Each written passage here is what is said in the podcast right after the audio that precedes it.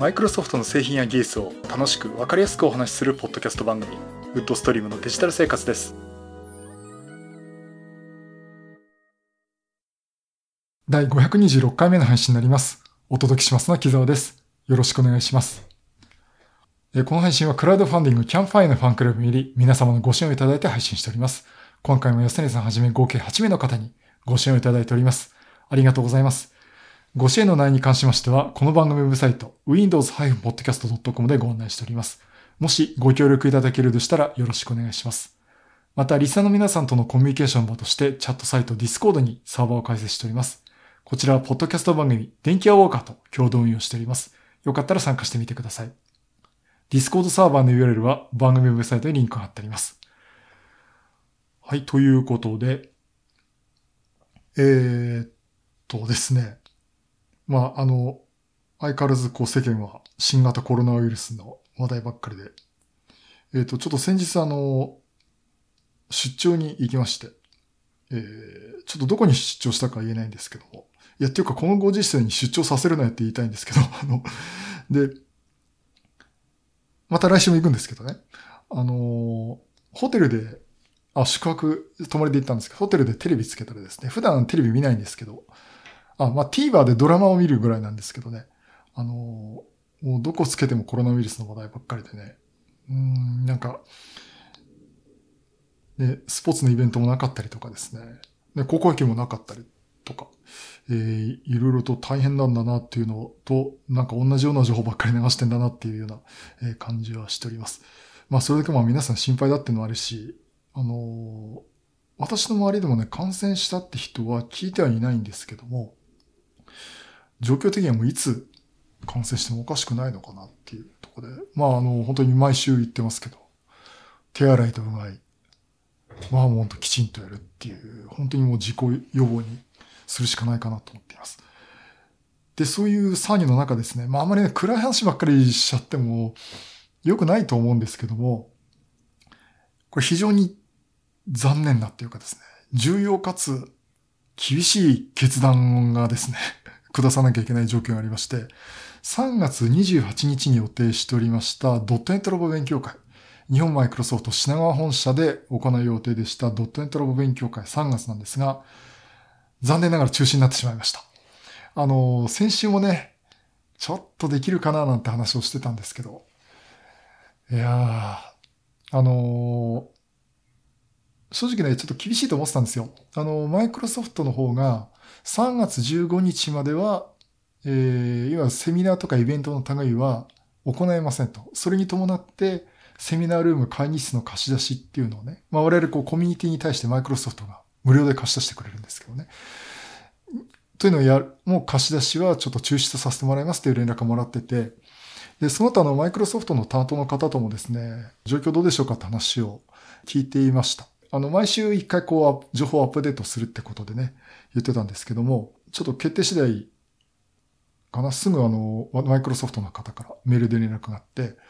えっ、ー、と、3月末まで、日本マイクロソフトとしては、えー、セミナーイベントの類というのを中止。それと、まあ、それに伴って、会議室の貸し出しとかね、まあ、こうやって我々にセミナーグルーム貸し出しっていうのも、ちょっと中止をさせていただきますということで、お話をいただきました。まああのね、マイクロソフトの担当方もね、2月に続き申し訳ないですっていう話をされてましたけど、やっぱりこれ多分政府の発表だとか、まあそういう点も含めて、やっぱりマイクロソフトとしてもあれだけの企業なんで、あの、まあ本当に責任ある立場ともありますしね。まあこれは中止せざるを得ないのかなと思います。えー、というわけで、あの、我々としてもその、あ、我々ってドットネットラボとしてもですね、うん、会場をどっか別探すかとかっていうのも、まあちょっとまあ、いや、無理だな。時間的無理で。まあ、ちょっとそういう方法もあるかなっていうのは、ちょっと思いはしたんですけども、えー、結局ですね、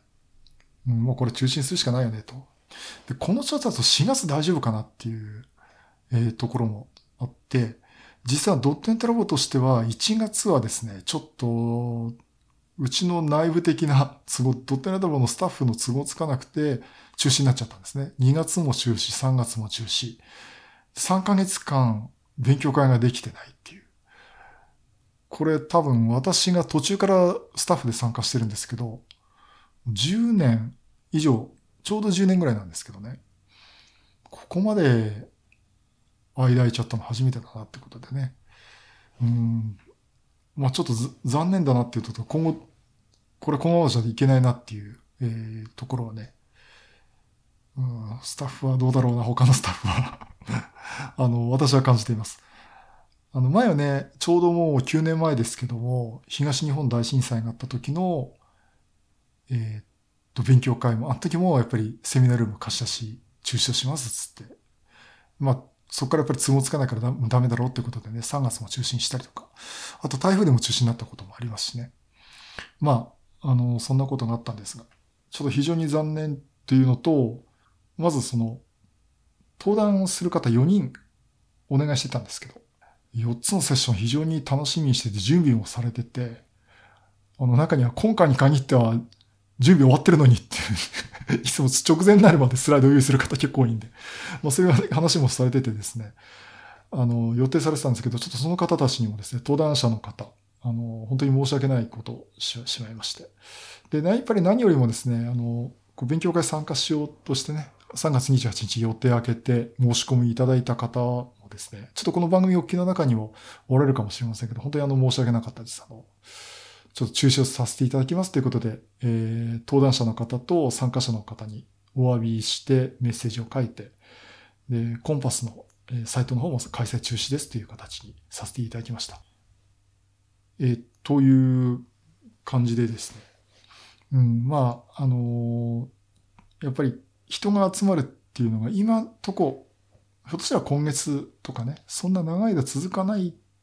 ことを期待はしてるんですけども、なかなか厳しいなっていう状況で、じゃあ我々としてもその、なんか考え方変えなきゃいけないのかなっていうふうに思いました。あの、ついさっきまでね、あのバックスペース FM のライブを聞いてたんですね。今ね、3月14日の2時48分ですから、さっきまでね、ドリキンさんたちのお話を聞いててね、あやっぱりあの、やっぱ物の考え方っていうかね、逆に今の状況が変わるきっかけになるのかなっていう話をされてまして。まあ多分今でもあのお話しされてると思うんですけど。えっ、ー、と、まあ私も本当にそう思います。であの、Facebook の、あ、で、いよいよちょっとここから本題になっていくんですけどね。あの、Facebook で、あすいません、中心しますっていう話を、えー、したところ、まあ非常にあの、多くの方からですね、まあ、あの、Facebook でいうとこの悲しいねっていう リアクションをもらって、あとあの、やっぱりドットネットラボって、なんだかんだで毎月コンスタントにやってるっていうところは本当に継続を力なりですごいなと思ってますっていうありがたいお言葉いただきまして。まあそれは私のポッドキャストもそうなんですけど、やっぱり継続するってなかなか大変なことでね。まあそういった状況で、やっぱり今後もこう続けていくっていうところだと考え方の一つとして、オンラインの勉強会というのも考えてみた方がいいんじゃないですかねっていう、あの、本当に建設的なご意見もいただきました。で、そこでいよいよ今回の話になるんですね。オンラインの勉強会、できますかねっていう話です。あのということで、実はですね、今日、今日午前中、オンラインの勉強会私も参加してきました。参加してきたっての自分の部屋にいましたけども、あの、マイクロソフトの Teams という先週お話ししたチャットツールというお話をさせてもらったんですが、その中にあの会議の機能があるっていうお話をさせてもらったんですね。で、その機能を使って、オンラインのイベントをやる、オンラインの勉強会をやるっていうことをですね、もういろんなとこでやっています。あの、Azure のユーザーズグループについても、あの、人集まっての勉強会ではなくて、え、完全オンライン上でやるってことで、それぞれの人が自分の部屋だったり、まあ、仕事場だったりとかですね、え、そういうところから発表をして皆さんがアクセそのウェブサイトとかね、いろいろアクセスして見るということをやっています。で、今日参加したのはですね、勝手に勉強会っていうとこで Power BI のカスタムビジュアルを作ってみるっていうえー、いう勉強会で、私ちょっとあの、パワー BI あまり勉強不足だったんですけど、まあどんな感じかなっていうのと何よりもそのオンライン勉強会ってどうなってんだろうというところでね、えー、覗かせていただきました。で、ちょっと全ては私理解できなかったんですけど、実際あの、勉強会そのものをですね、えー、見させていただきました。で、これあの、どういうものかっていうとですね、あの、勉強会のウェブサイトがあって、まあ、コンパスっていうのがあるんですけど、そこでまあ普通に申し込みをするんですね。で、あの、実際に申し込みしてもしなくてもわかるんですけども、そこにあの、リンクが書いてあるんですね。で、そこでリンクをクリックすると、マイクロソフトの Teams で用意されたところに飛ぶようになっています。で、リンクをクリックすると、ウェブサイトで Teams のアプリに移動しますかもしくはアプリ入ってなかったら Web で見ますかっていうふうに見ることができるんですね。で、例えば Teams のアプリが入ってるとアプリ起動しますっていうと、その Teams のアプリが立ち上がって、あの、会議室に参加するってことができます。で、一方、あの、Web の方だと、あの、Teams のウェブサイトに行って、で、参加するときの名前。私の場合は実名で木沢って名前書いちゃいましたけど、例えばまニックネームでもいいと思うんですね。それはあの、各コミュニティの考え方にあると思うんですけど、なんか名前を入れると、その名前で会議に参加できるんですね。で、会議に参加できるっつっても自分が発言するわけではなくて、まあ参加者として出ると、例えばマイクはオフにしてきます。カメラはオンをオフ好きにするって形でね、えー、参加して、で、その人たちの参加してる人のアイコンとか、あとカメラが動いてればそのカメラそのもののね、映像が見れたり例えばその Surface Pro にしても MacBook Pro にしてもカメラついてますね、フロントカメラ。そのカメラの状況がそのまま見えます。見えます。映し出されます。で、代表者の方が、登壇者の方がですね、喋って、で、実際その自分のパソコンのデスクトップ画面っていうか、自分のパソコンの画面を表示させて、セッションを進めると。だからそれがパワーポイントだったり、今日はあの、パワー BI であの、ビジュアルスタジオコードとかね、見せた、こう、こう実際コードを書いてって、JavaScript のコードを書いてっていうのを見せたりとか言って、で、本人はその音声と、まあ、顔写真のカメラあったかなあの、説明をしていくという。それをみんなが聞いていくという形で勉強会が進んでいました。で、あの、通常はそのマイク、参加者っていうのはマイクをオフにして聞いていくんですけども、その時は人も少なかったところもあって、あとは、あ皆さんよかったらこう質問あったら聞いてくださいと、あのマイクをオンにして、あの、途中で喋りかけてもいいですよってことでね。あの、もちろんあの、チャットの方も同時にできますね。チャットの画面も画面の横にね、同時に表示することができますんで、まあ、チャットでいろいろ質問したり、まあ、よかったらその音声で質問してもいいですよってことで勉強会が進みました。まあ、あんまりあの、音声で入ってくることいなくて、ほとんどあの、チャットでね、質問書いて、あ、で、よ、私がよくやる、最近やってるその YouTube のライブとしてですね、そこのタイムラインちょっと拾って、あ、これこういうことですとかね、その場で回答したりとか、いうことでね、えー、進めていました。非常にあの、Teams 滑らかにっていうか、そこら辺スムーズにできて、固まることもなくですね、チャットとかのタイムラグってもあまりなくてですね、で、音もずれることなくてですね、あの、綺麗に、あの、本当にあの、なんかパソコンの通信講座を受けてるようなね、えー、そんな感じで勉強会聞くことができました。あれ見ると、うん、あの、なんていうの、やっぱり、ね、会議室とかそういったイベント会場とかセミナールームとかね、行って話を聞くっていうのもし、それ以外に人に人と話ができるっていうのもありますけども、まあ、それもいいんだけども、実際目的の勉強会参加する。例えば1時間だけ参加するって言ったら前後の移動時間もないですしね。まあ、ある意味これだとすごく参加しやすいのかなっていうのもあります。実際このパワー BI の勉強会も、私も前だったらパワー BI の勉強会じゃあ土曜日行くと、土曜日出かける準備しなきゃいけないし、仕事も予定入らないしなきゃいけないし、家族の了解も取らなきゃいけないしってあるんですけども、昨日の夜だったかな見て、あ、パワー BI の勉強会ある。申し込みってポチってやって、で、朝10時になったらスタートっていうところなんで、まあ、あの、参加しやすかったですね。うん。ということでね、あの、この Teams によるオフライン勉強会。もちろん Teams だけじゃないですよ。あの、Google も今回無料で開放してるっていうのもありますし、あとは YouTube ね。YouTube ライブ。逆に私がそっちの方を一生懸命やってますけども。えー、それで、えー、勉強会自分で開設するとかね、えー、そういうところでも結構いろいろやっています。まあ、その上でもこう Teams はチャットもできるし、まあ、マイクロソフトのアカウントでログインして、もしくは Web だったら本当に名前だけでも入ってね、えー、参加して、まあ、あのー、場合によってその主催者の方が録画をしてくれれば、それを後で見ることもできるということになります。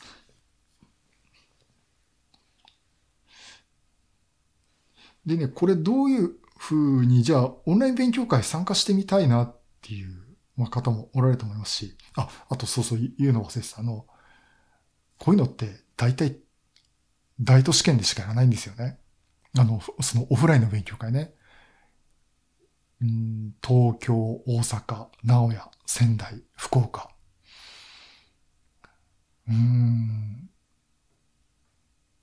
かな。ちょ、すいません。あの、俺のとこ名前地名上がってないぞっていう方おられたらもっと申し訳ないんですけど。あの、結構私もその、この番組のオフ会やりましょうかとか、そういう勉強会をね、この番組に関係した勉強会っていうのをやってみましょうかって話をして、どうでしょう皆さんっていうのは何年か前に私も話したときに、アンケートだったかなその時に結構あったのが、どうせ品川でしょって。どうで、どうせ東京でしょって。いや、私横浜なんですけどね。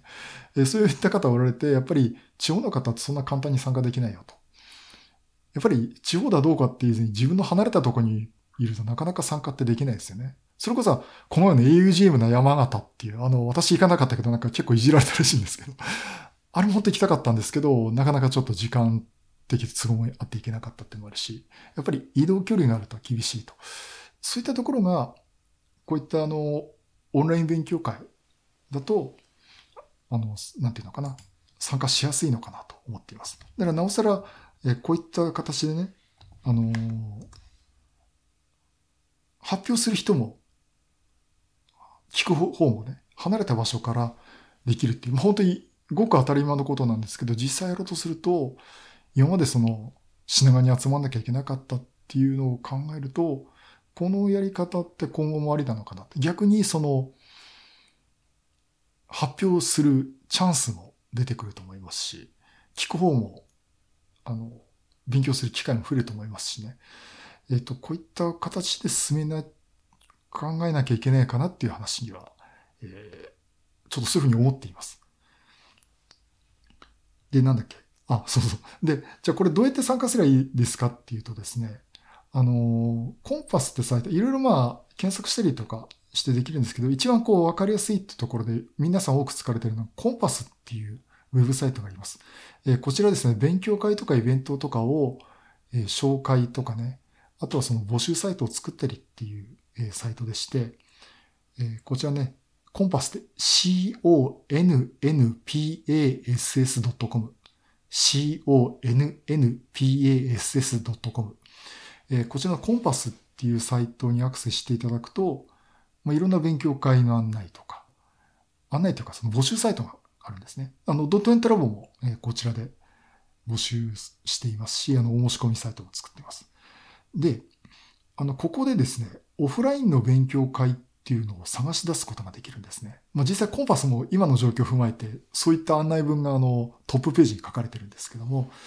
今言ったそのコンパス .com にアクセスして、上の方、画面の上の方にですね、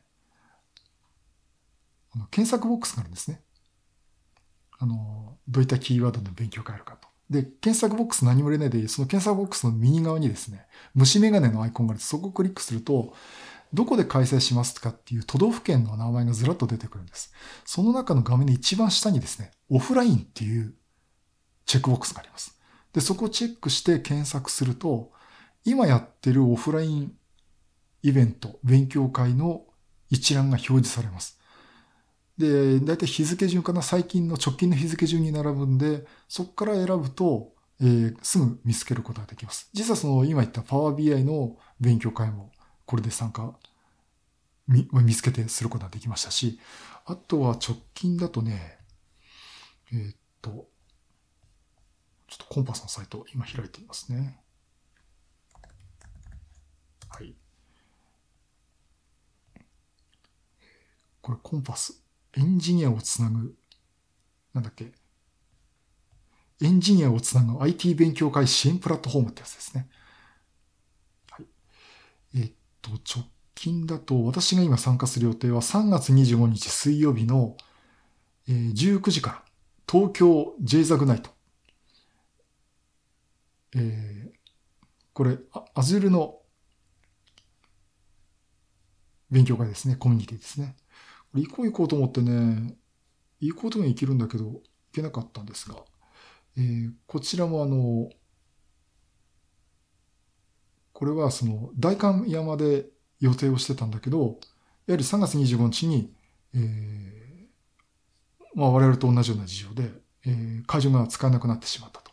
いうところで、オンライン配信のみで勉強会を開催すると。ね、やっぱりうちもこの、この行動力がなきゃダメだよと思うんですけど、どうでしょうね、スタッフの皆さんで うん。で、あの、えっ、ー、と、こちらに私は今申し込みをして、えー、参加したいと思ってます。まあ、それ以外にもですね、今、あの、直近の、えー、イベントの都道府県のところでオフラインって選んで、えー、検索すると、これ茨城ですね、水戸エンジニア勉強会を、オンライン黙々 L 定大会。あ、今まさにやってる最中ですね。えー、そういうのもあったりとかですね。うん。まあ、あの、いろいろとこう勉強会も開催されてるのがあります。ソフトウェア工学勉強会とかね。あ、そっか。これ最近の順、ちょっと先の方になると、あ、なんかいろいろと私の知ってる 方の勉強会とか、あとまあ Android のアプリの開発だとか、これ iOS のアプリの開発の話もどっかやりましたけど、まあ、あ、ル、Ruby か。Ruby ハッキングカレッジとかね。あのー、そんな勉強会いろいろ出てきます。結構、結構ありますね。しかもあの、平日は夜19時からね、やってるのもあるんで、あ、これ面白いね。ワードプレスの話もあるし、ちょっと見ちゃいましたけど。あの、よかったらこれぜひ見てみてください。えー、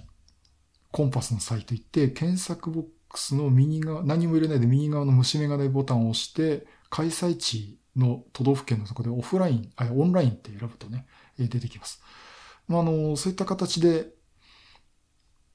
結構ね、あの、今後もこれ逆に増えていくと思います。まあ、あの、行くと、例えば YouTube のライブ配信であったり、Google のサービスを使ってたり、まあ、今回私が参加したように Teams を使ってるっていうところもあります。まあ、そういうところでね、ちょっとこういった勉強会がありますよということを紹介をさせていただきました。で、あって今ね、ドットネットラボどうするかって話があって、えー、っと、3月は中止になっちゃったんですけども、うん、一回試験配信的にね、私一人だけでセッションやってみるかなっていうのがあって、あの、例えばその、参加者持ち回りっていうか、じゃあ私が終わりました。じゃあ次、高尾さんお願いします。西村さんお願いします。増田さんお願いします。はい、実名あげましたよ。ということで、そういうことで、例えば3人4人でね、あの、こう持ち回りで切り替えて勉強会やってもいいと思うんですよね。あの、それでちょっと今ね、Teams で私ちょっとやってみたいと思ってます。で、あの、これ Teams、私、あの、大変ありがたいことですよ。これマイクロソフトの MVP の方で、Office 365の E5 というアカウントをですね、まあ、評価用に使わせていただける状況になってまして、ここを使って、まあ、どのぐらいことができるかっていう、まあ、活動の一環としてね、あの、Teams のホストになって、ちょっと勉強会開催してみようかなというのを今、勝手に考えています。で、今、実験で、私今 Teams のこういうふうに場所を作ったんで、ちょっとみんな見に来てくんないって今、ドットネットラボのスタッフに声かけたんですけどね、だ、誰からも返事がないっていう えー、状況なんで、まあちょっと今後本格的に具体的に話を詰めてですね、進めてみたいと思います。だからもしかしたら、3月の28日、中止にはなったんですけども、なんか試験的に、えー、私やるかもしれません。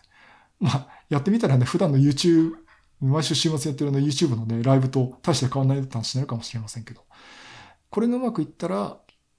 いろんな方に声かけて、この時間だけ参加していただけませんかとかね、いうのもやってもいいし、そのうちその、マイクロソフトの場所を貸してもらえるようになったら、それこそその内容そのものを Teams で配信して、日本、いやいや世界の皆さんからこう見ていただける、参加できるっていう形にもできると思うんですね。えー、というのを、えー、進めていきたいと思っております。ということで、あのー、最近なんかやることをマンネリ化しちゃったなと思ったんですけど、ちょっとここのライブ配信とかですね、そこら辺もちょっと力入れていきたいなと思っています。えー、機材はおかげさまで、悪いお友達のおかげ、皆さんのおかげさまですね。それなりにいい機材が 揃ってますんで、まあそこをね、やってみたいなと思っています。で、あの、もう一個その、じゃあ通常のね、無料枠、Teams の無料枠でも、非常に人数少なければ、こういったこともできますんで、多分ね、ドットントラボぐらいだったらね、こんなもんで済むかなと思うんですけど、200人とか300人ぐらいだったらね、あの、無料枠でもできると思いますし、あとは、あの、先週も言いましたけど、Office 365の E1 というコース。こちらですね、トライアルということで、半年間無料でマイクロソフトが提供してます。やっぱりこのコロナウイルスの関係で、やっぱりそのオフラインイベントだとか、勉強会とかですね、えそういうのを使ってみてくださいということで、半年間の無償で提供しております。で、今ね、ウェブサイト見に行ったんですけど、これ、個人ベースだと申し込めるのかな？あの、担当者に連絡をして、マイクロソフトのアカウント担当者から連絡をもらってくださいって書いてあるんで、えー、ひょっとしたらちょっと個人ベースだとダメかもしれないんですけども、えー、ああ、これ企業向けですね。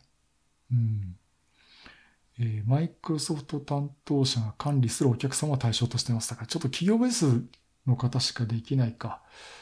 えー、というので、ちょっと非常に残念なんですけども、あの、逆にこう企業でね、そういうのを試してみたいっていう、えー、オンライン会議っていうのをやってみたいとかっていう方は、これ申し込んでもいいと思います、申し込むっていうか、ちょっとまず見ていただくといいと思います。えっ、ー、と、Office 365 E1 トライアルっていうキーワードで検索していただくと、大体このサイトに行くことができますんで、よかったら見てみてください。まあ、あと個人ベースの方は、あの、Google のサービス使ってもいいますし、いいと思いますし、YouTube の、えー、サービス使ってもいいと思う。あの、YouTube ライブを使ってもいいと思いますし、YouTube ライブはこの2回前の第524回でお話してますんで、えー、よかったら見て、聞いていただければなと思います。はい、えー、そういうことで、えー、今回はですね、Teams 含めてですね、オンライン勉強会に参加してみたってことと、あと私もちょっとやってみようかなというお話をさせていただきました。うん、あの、誰かが言ってたんですけど、こういった厳しい状況をテクノロジーで解決するのがエンジニアの仕事じゃないですかっていうことも言われてるんでね。ああ、ダメだ、中止になった、ダメだ、ダメだっていう前に、なんかこう前向きなことをしたいなと思っております。はい、第526回は、Teams でオンライン勉強会に参加してみたと。で、これからもやってみたいですという話をさせていただきました。えっとですね、あの、今私サーフェス目の前に使ってやってますけども、えー、実はちょっと今これね、サーフェスね、売ろうとしてたんですよ。あの、ちょうどあの、欲しいって方もいて、うん、あとは、これでうまくどっか1台で統合できないかなっていうことで、えー、非常に悩んでるんですけど、例えばこれ全部一式売って MacBook Pro 持って、新しい MacBook Pro 13インチ、ひょっとしたらなんか14.1インチかも出るかもしれないってありましたけど、えっと、そういったのが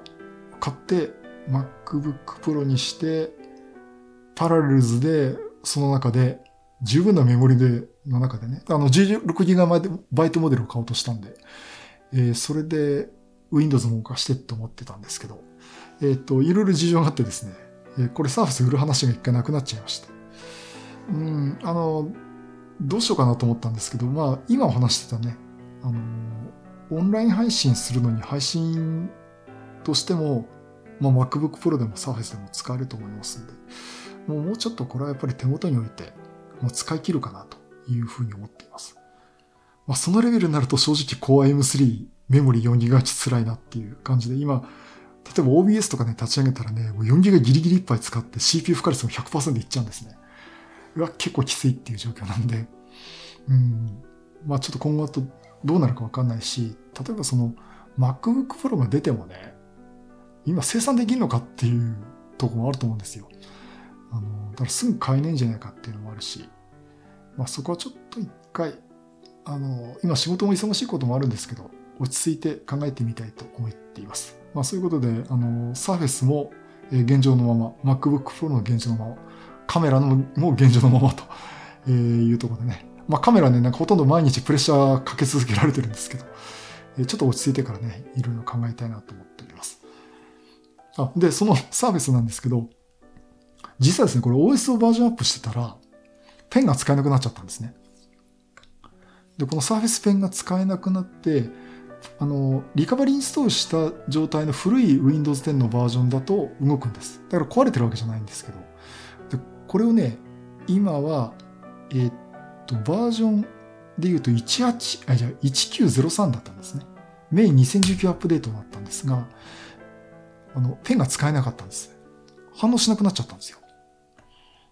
で、困ったなと。で、そう一回、本当にクリーンインストールした時に結構前のバージョンで、1803だったかな。その時はね、こうペンが使えてたんですね。だからこれひょっとしたら、1909にアップデートしたら治るかなと思って、今、標高にあえて私、あの、1909に上げてなかったんですけど、さっきですね、1909に上げてみました。えー、なんと、ペンが使えるようになりました。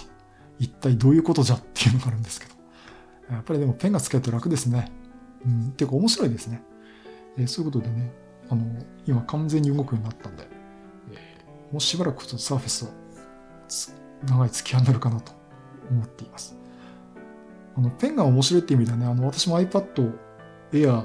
10.5インチの iPad Air 持ってますけど、あれもね、ペンがちょっと使ってみたいなっていう、そのマイクロソフトのペンと、